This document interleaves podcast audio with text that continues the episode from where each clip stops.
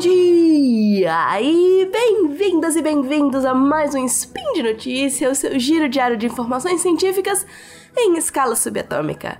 Aqui é a Debbie Cabral e hoje 7 Aurora no calendário Decatrian, ou Who Cares no calendário da Régua Torta, vamos falar de linguística forense de novo! No programa de hoje, uma ilusão de compreensão. E eu não vou fazer comprimido efervescente porque eu tô dodói e não quero fazer um bicho muito longo aqui pra vocês, tá bom? Então, roda a vinheta! Xiu, xiu, xiu! Speed Notícias! Speed Notícias.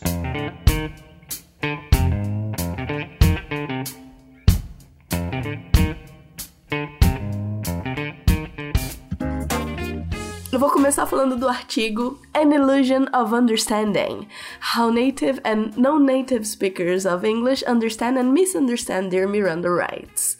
Numa tradução livre minha, uma ilusão de compreensão. Como falantes nativos e não nativos de inglês entendem ou não seus direitos do seu Miranda. Esse foi um artigo publicado na revista The International Journal of Speech Language and the Law, que infelizmente tem acesso restrito a assinantes. Então, eu vou deixar o link da revista, mas para ler o texto tem que pagar. Bom, é, vamos ao Miranda Rights. Todo mundo que já viu um filme policial, investigativo de Hollywood, sabe pelo menos o comecinho do Miranda Rights. Quer falar comigo aí? You have the right to remain silent. Anything you say can and will be used against you in the court of law. You have the right to an attorney. If you cannot afford an attorney, one will be provided for you. Do you understand the rights I have just read to you? With these rights in mind, do you wish to speak with me? Bom, seria mais ou menos: você tem direito de ficar em silêncio, qualquer coisa que você disser pode será ser usada contra você no tribunal. Você tem direito a um advogado, se não puder pagar por um, um será disponibilizado para você. Você entende seus direitos que eu acabei de ler? Com esses direitos em mente, você deseja falar comigo ainda? Bom, lembrando que não é um texto fixo, existem algumas variações, certo? O que a gente vai falar um pouquinho é. Vamos falar um pouquinho sobre o Miranda Rights, de maneira geral, a sua história. O nome Miranda Rights vem da decisão da Suprema Corte Americana de um caso de 1966, Miranda versus o estado do Arizona. Na verdade, é um caso que engloba quatro situações em que presos foram coagidos a confessar. Ficou com o nome do Miranda, mas eram quatro casos diferentes.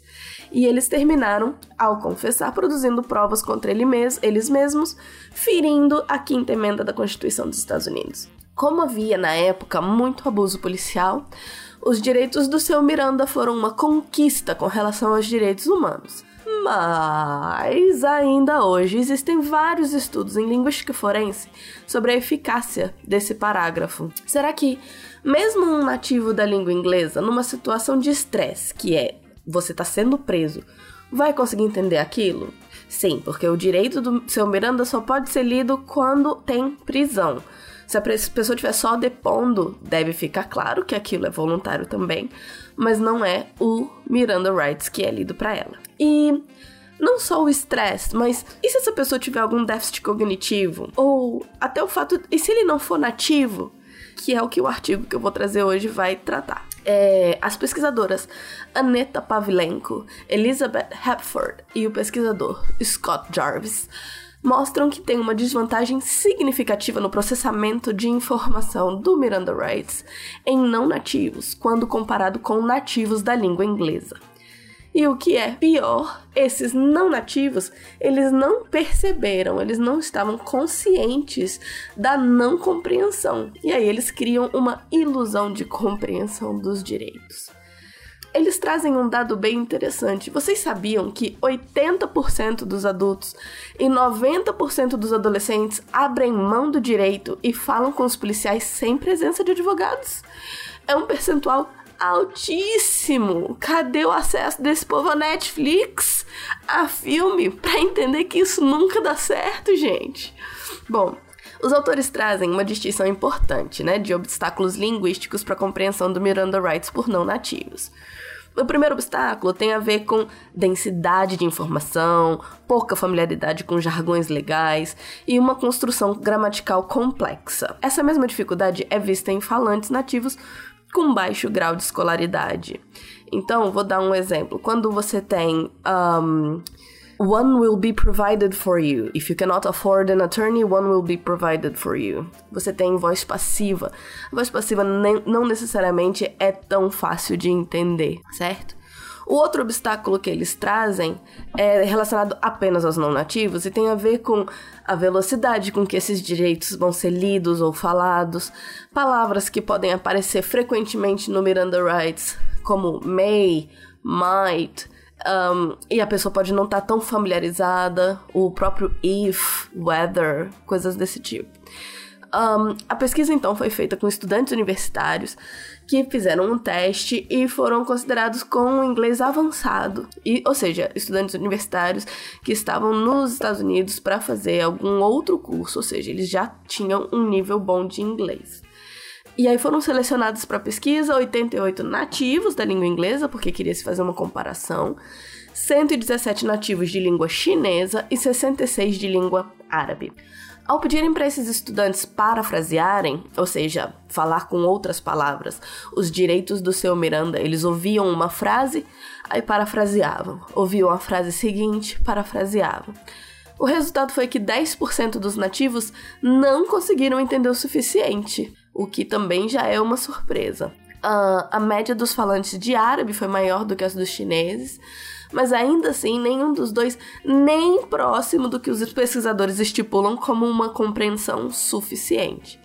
Eles pediram então que os chineses, que tiveram o pior resultado, né, em vez de parafrasear, que eles fizessem como um ditado, escrevessem exatamente o que eles estavam ouvindo. O resultado ruim da, da paráfrase podia ter a ver com não entender muito bem o que é a paráfrase ou a falta de vocabulário para parafrasear, então eles fizeram um ditado. O resultado foi melhor, mas muito pouco melhor. Um, na tentativa então de criar alternativas plausíveis quando eles ouviam as palavras e não entendiam muito bem, eles usavam algumas estratégias. Então, por exemplo, é, quando o som era parecido, é, o right de direito era escrito como right de escrever. Present uh, era usado, uh, as pessoas ouviam president, alguns ouviram prison. Uh, variações morfológicas, ou seja, mudando o tipo de palavra, né?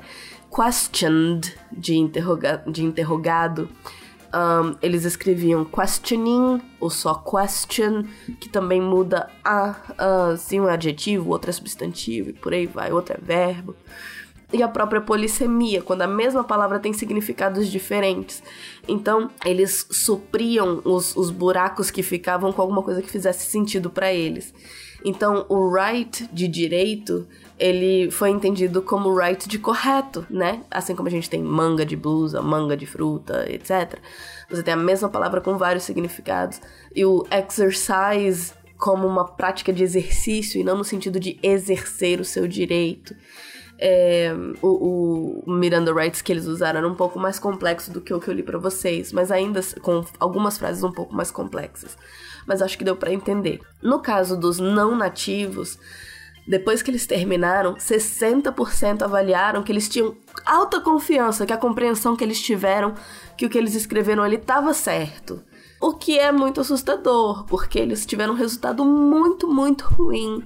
Então, numa situação real, eles poderiam ter sido perguntados, né? Porque você sempre é perguntado, e aí, você entendeu os seus direitos? Eles, com muita confiança, diriam que tinham entendido. E eles poderiam terminar abrindo mão, eles estariam confiantes de que eles estariam abrindo mão, por exemplo, de falar com o presidente, ou que estariam abrindo mão de falar com um advogado na prisão ou de fazer exercício no pátio da prisão. Então, muitos estudos ainda precisam ser feitos com relação à, à compreensão do Miranda Rights por várias pessoas.